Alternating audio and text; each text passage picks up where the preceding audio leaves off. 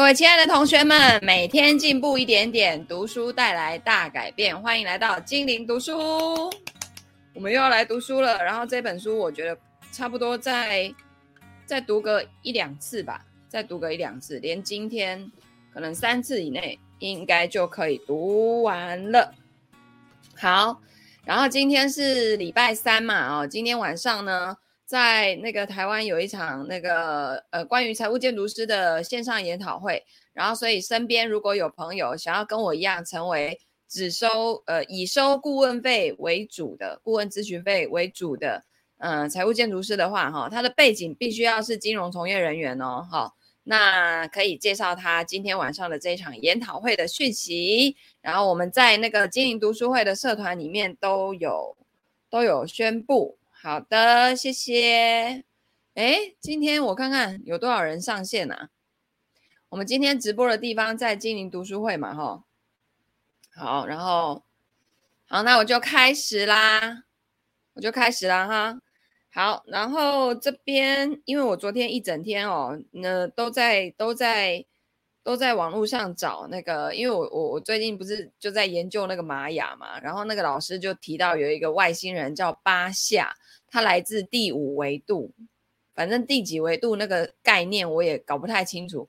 我们我们地球人大概就是三维嘛，长宽高这样子，然后但是其实还有第四、第五，好像到无限 N 个维度之类的。然后就是他来自那个第五维度，然后给我们地球人一些讯息，透过一个叫叫做。Daryl 的啊，一个他本业是做那个迪士尼，反正就是一些影片的后制吧，好像特效之类的哈。然后反正他就是在也也蛮长一段时间了，就开始收那个巴夏的讯息，然后传递给人类哈。所以非常棒。哎，今天怎么都没有人来啊？我看一下，今天是礼拜三，现在是怎样？哦，来了吗？同学，有没有人听得到声音、看得到画面？帮我打个七，有没有？好，然后我们这个我再继续分享，分享到 IP 领袖群好了，然后再继续。好，有同学来了哈，再继续分享到 CEO 看看。好。好，那我们接着呢，就来读书啦。今天我们要继续来读这本，嗯，《纳瓦尔宝典》。那繁体版的呢，它叫做《快乐实现自主富有》。我们今天即将要结束第三章，进入第四章了哦。好，然后第三章的最后，他就讲啊，用平常心来接受已经发生的事情。就是人生中不管碰到什么样的状况，你都会有三种选择。第一个就是改变它、接受它，或者是摆脱它。那想要改变已经发生的事是一种渴望，在改变它之前会带来痛苦。慎选你的渴望，一次不能要太多。在生命的任何时刻，选择一个最强烈的渴望，给自己目标跟动机去实现。那为什么不能一次选两个呢？因为同时有多个渴望，你就会分心。那更何况，就算只有一个，也已经够难了。平静来思考，呃，平静来自思考清晰，而清晰的思考大多来自活在当下的你。啊，我现在在读这个《纳瓦尔宝典》哦，读直接读内容给大家听。然后呢，如果就是读到我有这种灵感的，我就会再跟大家多聊一下啊。好，然后呃，他说平静要来自思考清晰，而清晰的思考大多来自活在当下的你。如果说你满脑子想着要做这个，要做那个，想要这个，想要那个，这件事情得改变，那你就很难活在当下。你永远都有三种选择，就是改变它、接受它，或者是摆脱它。最糟糕的就是什么都不做，希望有所改变，然后又不行动。明明知道摆脱不了，却又无法接受。人生大部分的痛苦都是来自这样的挣扎，或是对现实的厌倦。我最常对自己说的话就是接受它吧。我所谓的接受呢，就是不论结果如何，都能处之泰然，找到平衡跟重心。往往后退一步，就更能看清楚事情的全貌。没有人可以永远得偿所愿，以平常心接受已经发生的事情。当你越早接受现实，就越能。呃就能够越快的适应。那当然呢，接受现实并不总是容易的事哦。以下有几个破解的方法，对我很有效，也许对你也有帮助。诶，不过哦，他讲到这个啊，我真的觉得就是大家可以去网络上搜寻那个八下，就是巴是那个巴掌大的巴，然后夏天的夏，他这个反正我我也有呃，就是说。他讲是讲他是来自第五维度的外星人嘛，哈。然后我那天就是我不是去花莲嘛，然后看到了满天星空之后，就是我会发现这这么大的浩瀚的宇宙银河当中，怎么可能只有我们是是就是怎么可能生命状态会只有人类，然后只有在地球上有呢？不可能，就是这么多这么多里面一定会有。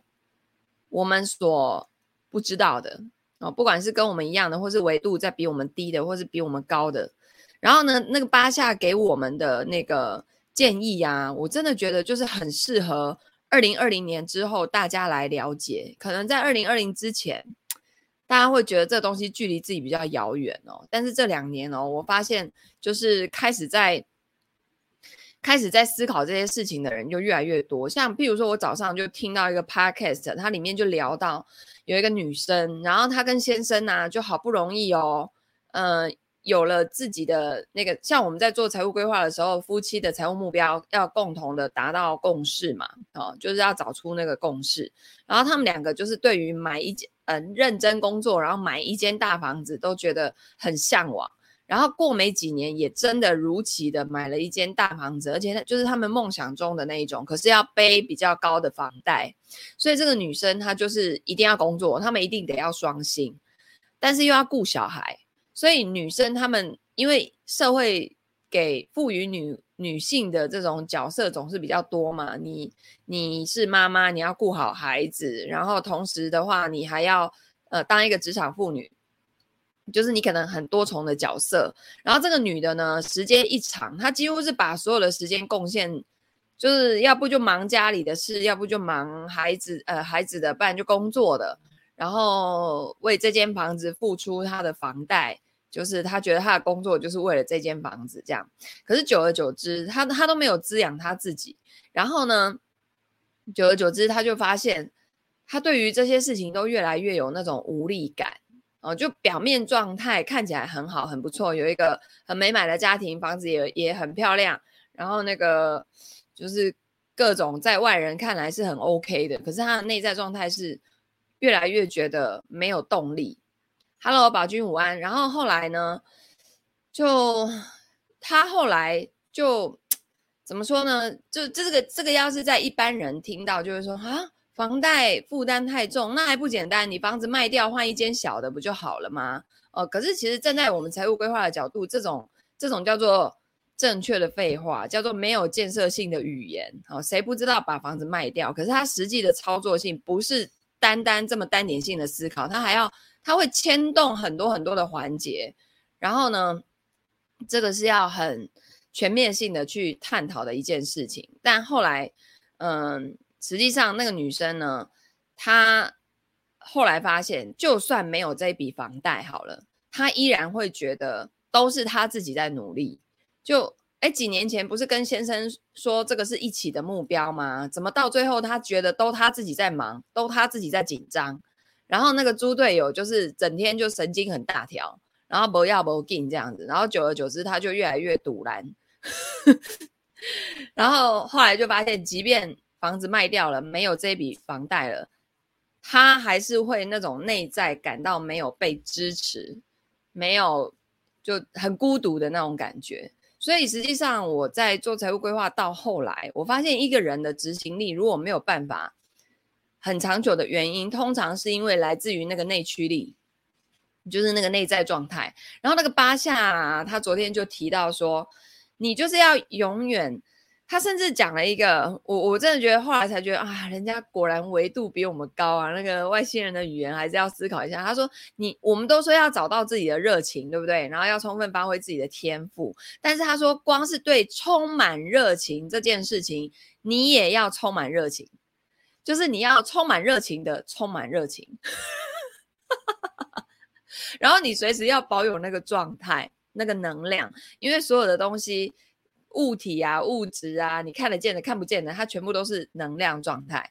所以，当你今天想要很好的物质的那种体验的时候，你要让自己的状态跟那个物质是一样的，你才会去看见它，你才会去拥有它、体验它。然后以前我都觉得，靠，这只是这几些公杀小朋友这样子，这几些这是在讲什么东西啊？谁听得懂？但是我最近，因为我做了很多财务规划的个案之后，我发现，我就算那些蓝图都画得很清晰，有人真的很轻易的，一两年、两三年就走到了，然后甚至超前进度。但有些人，你可能两三年回来做检视之后，发现，哎，怎么还在原地，甚至情况更糟。这个我后来就发现呢，真的要内外夹攻大力丸，你知道吗？就是除了那种术的层面，我告诉你啊，步骤一二三之外，你那个那个道的那个层面，内在的那个层面，你状态不到，我给你再多的步骤一二三，对你来说只会造成更多的焦虑。所以。以前我们都会说啊，那个反求诸己呀，哈，然后一切的答案在自己的内在啊，我都觉得这是屁话，这什么东西？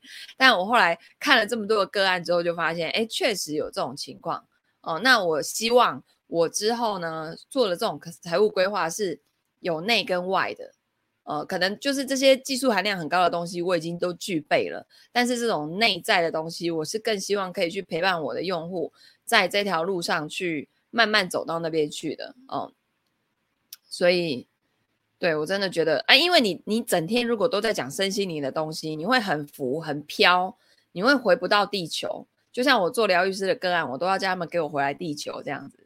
但是你如果一昧的在那种很物质的层面，很很底层的那种那种我要活下去的那种生存方面的这种探讨的话，其实久了也。没有那种被滋养的感觉，你就会无止境的落入追求物质方面的东西。哦，那因为已经到二零二二年了，实际上那个地球整体的意识都在扬升，所以我们应该要再更去思考更深一层的东西。哦，所以像这本书也讲到啊，就是那个巴夏也讲说，你就是进。呃，保持那个很兴奋的状态，然后去做你想做的事情，你显化速度就会很快，而且你要对结果不去预设任何立场，你就是全然的沉浸在这个过程里面，然后结果至于结果是什么，不要去期待，也不要去让自己有压力的意思哈。所以你看啊，怎么这么共识啊？这种。马上，今天书就读到以平常心接受已发生的事情哦。然后这边呢，作者就提到几个方法哦，就是接受现实的方法啊。第一个就是退一步想，第二个找出正面的意义，第三个接受死亡，就没有什么是不能失去的。那退一步想是什么呢？就是回想过去生活中的痛苦片段哦。他说他会把这些经验写下来，你。比如说，上一次跟某一个人分手，上一次生意失败，上一次身体健康出了问题，那那时候发生了什么事情？哦，那我可以在多年后归纳这些经验带给我的成长跟进步。哇，我跟你讲，说到这个那种高维的智慧，在思考问题的逻辑果然不一样。那个我昨天看的时候啊，就有一个女士，然后她是那种身体有那种。红斑性狼疮，我不知道是不是这么念，就是那种是一种免疫系统的疾病。然后他说让他的身体非常痛苦，他真的已经受不了了。然后他希望来问巴夏怎么办。然后巴夏就先问他说：“呃，要找到这个问题的答案，你要先问你自己，就是你创造出这样子的疾病来让你体验，有没有什么东西是你如果没有体验这些痛苦，你就学不到的？”然后，并且是你，你在这整个的疾病的这些治疗的过程中，痛苦的过程中，你学会了什么？而且这些学会了什么的这些什么，还一定要是这个疾病这种方式才能来让你学会。你有没有看见这个东西是什么？然后那女的就傻眼，想了很久。哦，然后，然后他又，他可能觉得一下子这个问题太难，他又倒回去问他说：“那你觉得在这场疾病里面，你学会了什么？”然后女生就说：“啊、那个正确的饮食啊，良好的睡眠啊，然后呃，等等等等等等之类的，就是一般人会回答的那一种。”然后反正最后的结论就是还要学会去分享。哦，就是因为那个女生也是觉得说啊，我病又还没好，我怎么去分享给跟我有同样情况的人？因为那个那个外星人巴夏就跟他说，你可以去分享给跟你有一样情况的人呐，然后呢，去分享你是怎么怎么呃去看待这一切，然后你平常做什么来让自己痛苦减轻啊，什么什么之类的啊。然后那个女生的执着点就是说。啊，我又还没有痊愈，我拿什么去教别人哦？这个就是很常我们自己呃想要在网络上分享的人，大家会有一种卡点，就是啊呃，你比如说教理财好了，哦，我现在又还没财富自由，我我怎么可以教理财？有没有？啊，我现在又又还没有怎样哦，所以我不能去教。但实际上这个方向，这个思维就是错了哦。原则上呢。嗯、你比如说像我以前在香港，以前在金融业的时候，就是花钱如流水嘛，然后完全没有预算编列，完全没有节制。那我后来是用了 ABC 账户这个方法，让我自己管理出一套系统。那你说我财富自由了吗？如果要严格定义的财富自由，我认为我好像还没有达到啊。可是我还不是出来教，对不对？我把我的收支管理的系统去教给大家，然后投资呢，我请那个传人老师来教，对不对？就是。这个世界上，这个整个宇宙的资源很多，然后你不要把自己看小了，但你也不要太自满。就是说，那种能量的频率，哦，他他最后的结论就是，那女生终于懂了，就她去分享这个，没有一定到要她要痊愈，可是他们她可以陪伴跟她同样的这一群人，大家一起往更好的方向去走。所以你们如果有想要斜杠或是什么，在网络上做什么，或是哎。反正就是呢，这个方向，这样懂吗？好，好，然后找出正面的意义。当碰到令人心烦的琐事，他会用另一个破解的方法。通常这种时候，有一部分的我马上会出现负面的反应。呃，但现在我已经学会在心里面问自己说：这种状况有什么正面意义呢？好，好吧，我开会要迟到了，但这对我有什么好处呢？我可以放松片刻，听鸟叫声，不用花那么多时间开无聊的会。所以几乎任何事情都有正向的一面，呃，就算完全想不到正面的事情，你也可以跟自己说：看来这个世界要教我一些事情，我得听清楚，学起来。呃，举一个很简单的例子哦，作者说他有一次呢出席了一个活动，活动结束之后，有一个人就寄了一堆他们照的照片到他的嗯、信箱，呃，然后作者脑中立刻就冒出一个。小抱怨说：“拜托你，难道不能选几张拍的最成功的寄给我就好了吗？有谁会一次寄一百张照片啊？呃，但是呢，他又接着问自己说：那这件事有什么好处呢？呃，所以他最后的结论就是，好处是他可以自己挑自己最喜欢的五张照片。呃，那经过这一年来的反复练习，一开始我还得要花时间想要怎么反应，那现在呢，作者几乎可以立即回应。”哦，这就是你可以自己训练自己培养的习惯。再来就是接受死亡，就没有什么不能失去。我们不会永远得偿所愿，以平常心接受已发生的事实。有时候呢是不容易的，甚至非常的难，对不对？那怎么样去学会接受自己无法改变的事呢？如果说你可以接受死亡，那基本上你就没有什么是不能失去的了。死亡是未来将发生在你身上最重要的事情。当你直视直视死亡，而不是逃避呢，就会为人生带来重大的意义。我们花了很多的时间来逃避死亡，许多的挣扎都可归类为对永恒不朽的追求。假如你有宗教信仰，相信死后有来生，那么你就有了寄托。而、啊、没有宗教信仰的，可能有儿有女。如果是艺术家、画家或商人，你会想要在世界上留下作品或工业。但是人死了就死了，什么也带不走。呃，你我总有一天都会从这个世界上消失，我们的小孩也是。我们所做的一切都将会化为尘土。人类的文明、我们的星球，甚至太阳系，都会化为尘土。长远来看，宇宙已经存在一百亿年。往后的一百亿年也还会继续存在，就是这一切的一切到底到底意义何在？我们要学会什么？哦，如果说整个太阳系以后也会不见，那我们现在到底在争什么？然后你的灵魂层次有没有在更提升到一个维度？因为当你知道说，在这个呃，其实我我早上还在跟那个传老师讲说，我们以前在那个中台禅寺的那个精舍啊里面，那个当时我好像已经修到那种高级读什么班，高级禅修班，反正就会读一些比较。难的经典，然后那个师傅就有讲到什么，呃呃，天人呐、五重天、九重天，什么几重天，然后我现在就觉得那个对应到那种比较西方的那种整个宇宙的那种状态来讲，好感觉就是那种什么。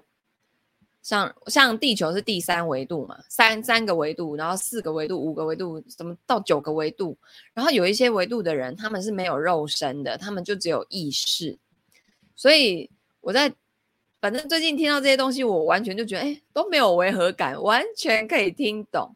嗯，然后有一些灵魂呢、他可能这一世在呃第五维度，然后下一世呢，他就想要透过哎看看来地球这三维度的地方，然后来体验一下。有，呃，需要肉体的，那个怎么说呢？需要肉体的付出才能得到的那种感觉是什么啊？你比如说，我想要吃一根香蕉，那我我家现在没有香蕉，所以我必须干嘛？拿钥匙走到楼下去，然后走到门口那个巷子口的 Seven Seven Eleven，然后呢买那个一根香蕉，然后再拿回来走。走到家里，然后吃下去，对不对？可是可能高维度的地方呢，他们想吃的当下，哎，就已经吃到了，呃的那个概念，哦，对，所以，所以那个很多的灵魂就会觉得啊，这实在是太无聊了，那我要不要去地球修行看看，看那个努力靠自己的肉身，然后来得到自己想要的东西的那个感觉是什么？所以，当你想要那个。结果的时候，你就要让自己在那个拥有的状态。你比如说，你想要啊一台兰博基尼的车，那你要不要先去真的去试开一次兰博基尼，看开那个车的感觉是什么？然后呢，你如果一直活在那个感觉之下，诶，就会很容易显化。诶，我这个频道已经快要变身心灵频道了吼啊！我跟你讲啊，那个术的东西我还是很厉害，很会讲的，好不好？啊，那个就是平常付费的课程再来讲哦。然后他说呢，这个生命啊，就是夜晚一闪而逝的萤火虫。你在这个世界上的时间如此的短暂，如果你彻底认清自己现在所做的一切都是徒劳无功，那么我想你就会得到极……呃，不是，如果你彻底认清自己现在所做的一切都是徒劳，那么我想。你就会得到极大的快乐跟平静，因为你会明白，生命就是一场游戏，而且是一场好玩的游戏。最重要的是你在生活中体验你的现实。那为什么不尽可能的用正面的方式去诠释生命呢？当你不开心、不快乐的时候，并没有帮到任何人的忙啊！你的不快乐。不会把他们变得更好，只是浪费你在地球上少的不可思议的宝贵的时间。把死亡放在心中，不要否认它的存在，那你就会更珍惜眼前的宝贵时间。每当陷入自我战争的时候，我就会想一想历史上那一些崛起又覆灭的文明。拿苏美人来说好了，我相信他们是很重要的民族，也做了很多伟大的事情。但是你现在说得出任何一个苏美人的名字吗？或者是任何一件素美人留存到现在的有趣或重要事迹吗？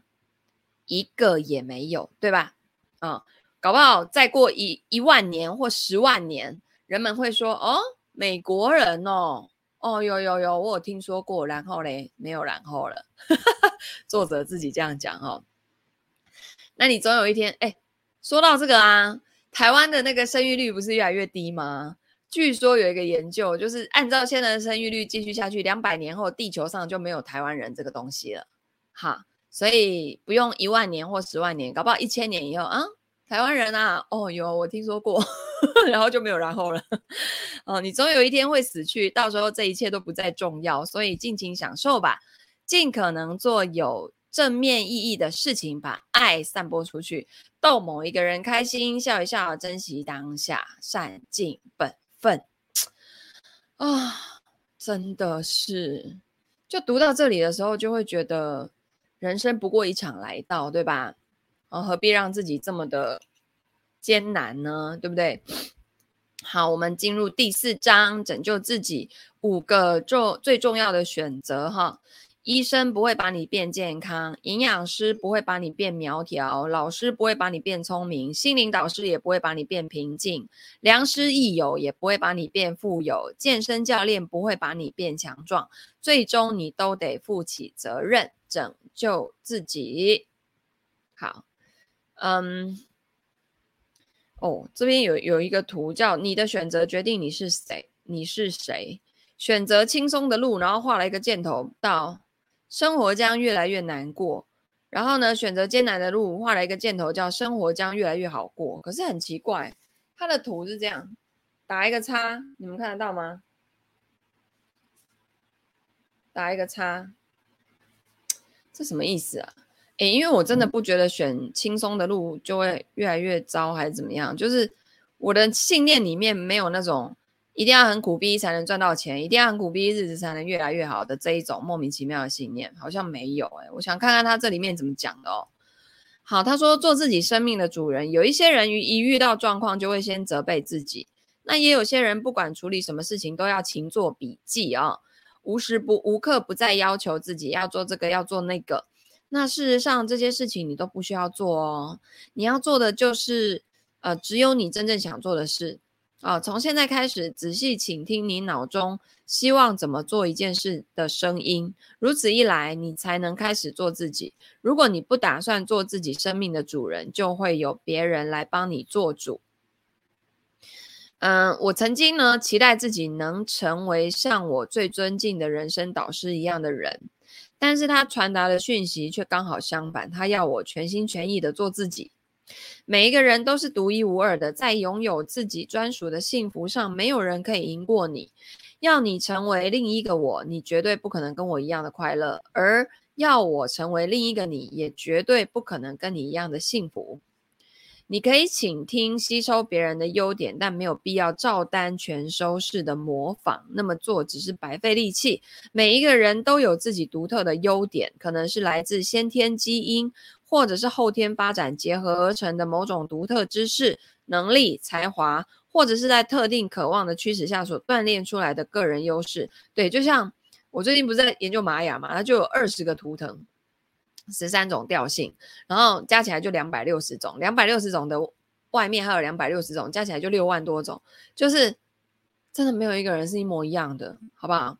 嗯，就算两个生日一模一样的人，他们也不可能完全一样。哈，先天的基因加上后天的历练，成果相当的惊人。你你永远遇不到两个完全相同的人，连双胞胎都会不一样了，对不对？好。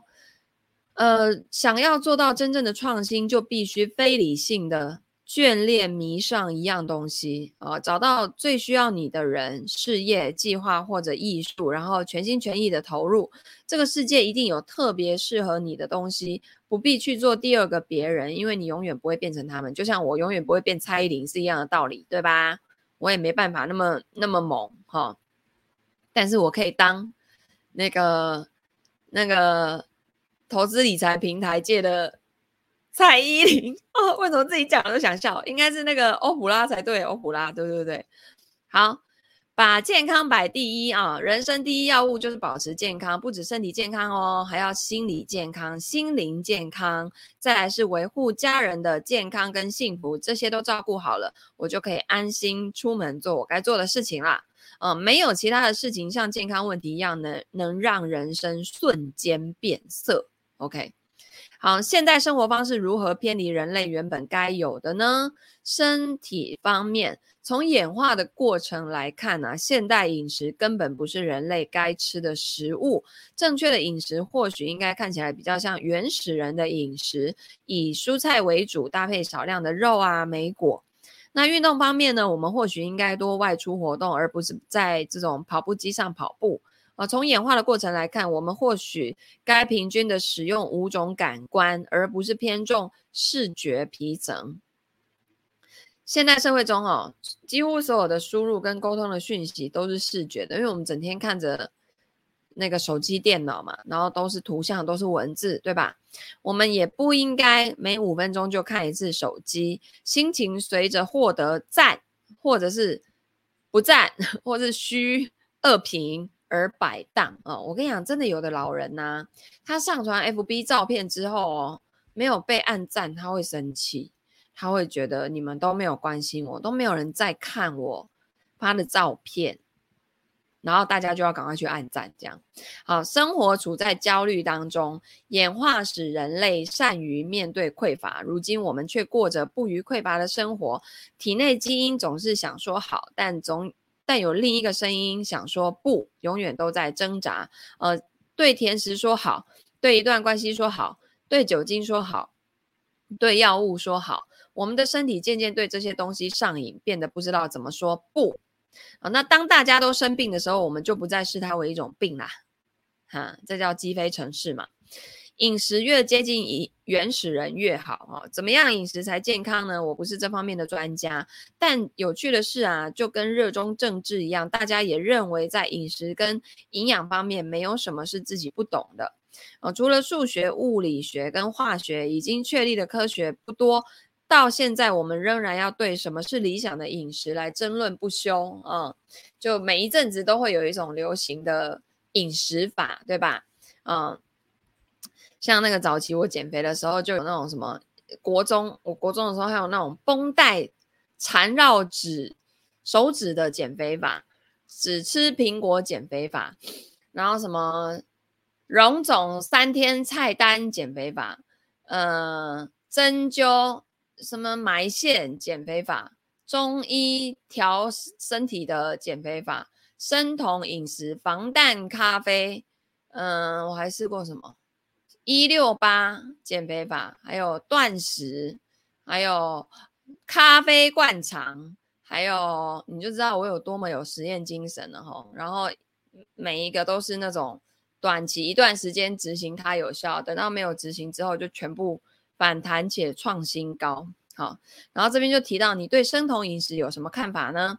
为大脑跟身体建立备用机制有它的道理，但拿冰河时期来说，那个时候的人类没有太多的植物可以吃，可是人类食用植物也已经有几千年的历史了，所以我不认为植物对人有害。不过呢，更接近原始人的饮食或许才是正确的。而糖跟脂肪之间的相互作用真的很有趣。脂肪给人家饱足感，那要感觉吃饱最简单的方法就是选择生酮饮食，吃高油脂的食物，你会觉得饱足。但是每餐都吃大量的培根会让人家吃到想吐，然后再也不想看到油脂。可是我生酮饮食那时候觉得很好，因为我整天就在吃肉，我超爱吃肉啦。但是你知道后来我吃到三高诶、就是我有瘦哦。可是后来我的数字抽血的那个数字完全不行哈，这里面一定有我没有注意到的东西，然后我自己乱试乱弄出了问题。相反的，吃糖让你觉得饿啊，糖对身体发出讯号，这里有人类在演化过程中没有奇妙。没有的奇妙食物，你会冲过去拿来吃。问题是糖效应会压过脂肪效应。假如你先吃了高油脂餐点，然后吃甜食，你会容易开始大吃大喝。糖会让你觉得饿，而脂肪让你增加卡路里。所以你知道那时候我在香港工作的时候啊，然后那个香港同事就教我，哎呀，我跟你讲，广东人的那个饮食习惯，就是因为你会发现。前面菜已经都吃完了，最后他会给你来一道炒饭，你知道吗？然后吃完整个之后，大家还要再走去甜品店再吃甜品。他们都说有两个胃嘛，一个吃咸的，一个吃甜的，而且甜的要摆在最后，因为它就会分泌很多的胃酸，然后去消化你前面吃的那些东西。然后你就会发现，哎，过没多久肚子又饿，可是明明那一餐刚刚就吃很多。而且最后还来一个炒饭，我真的是无法理解，已经那么饱了呢，对不对？好，然后呢，所以他说，糖跟脂肪真是致命的组合。在大自然里，有哪些是富含碳水化合物跟脂肪的呢？例如椰子、芒果、香蕉等热带水果，你在饮食中得要特别注意。那对于吃，人人都有一套自己的信念，这个问题确实很难讨论。每个人都觉得自己吃下的东西是对的哦。我只能说呢，一般而言呢，明智的也饮食都会避免同时富含糖跟脂肪的东西，就是糖跟脂肪。不要一起啦，哈。好，那饮食中的脂肪会让人有饱足感哦，但吃糖却会让人感到饥饿，糖效应往往会占上风。多了解不同食物富含的营养，就可以调整你的饮食，确保吃下的东西都是有益身体健康的。那在今年呢，整个的能量状态就是水，多喝水啊，然后那个植物啊，透过什么什么药草啊，诶，精油啊。植物啊，反正就这类的来滋养自己的身体。好，那对于嗯、呃、最呃最身体强健的人，在意的是自己吃进了什么，胜过吃多吃了多少。对于人脑人脑来说，哦，控制质比控制量简单，而且当你把吃的品质控制好，往往也就能够控制量。有趣的是，断食又比控制食量容易。我们的身体啊，一旦侦测到食物，就会无视大脑的存在。哈，那作者就提到啦，我很纳闷，一九三零年开始在全美贩售的切片面包，怎么能够在常温之下放几个月都不会变硬？啊，连细菌都不吃的食物，你该吃吗？啊，已经过了五千年，人类还在争论肉有毒还是蔬菜有毒？啊，不要听信极端分子的话，把进。百年来才发明的食物都丢掉吧。谈到药物跟营养呢，先用减法，再用加法。我的健身教练把他的三餐照片寄给我，呃，提醒我一件事情：我们都对口味上瘾了。呃，你会发现吃辣的时候就会越吃越辣，甜就越吃越甜啊，都是这样子。然后你久久没有吃，像我那个四加二啊饮食的前面两阶段，就是比较少，几乎就没有加工品，然后调味料也很少。然后当我开始嗯，放纵日吃到以前会觉得炸鸡啊、披萨好好吃，现在都觉得哦，怎么这么咸？就会天哪，以前这么咸的东西，我怎么可以吃的吃得了这么多啊、所以世界上最简单的饮食法则就是，食物加工程度越高，就应该越少吃，加工品就不要吃就对了。啊，那每天期待做的运动就是最好的运动。对我生活最有正面的影响的习惯，就是每天早上的健身运动。这个习惯呢，彻底改变了我的生活，我变得健康、更年轻，而且不会影响我的出门时间。一切的成果来自于破解一个简单的借口，也就是大家会常说啊，我没时间啊。每次你跟人推荐所谓的好习惯，他们都会替自己找借口，最常听到就是我没时间。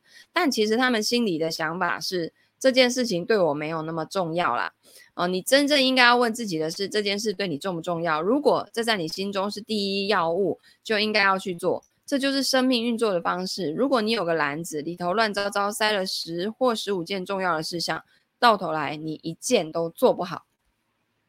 好，这边有讲到一句话：挥汗运动虽然辛苦，可是能够让身心灵脑都健康。哎呀，我跟你说，我就最讨厌。流汗，然后很喘的那种感觉。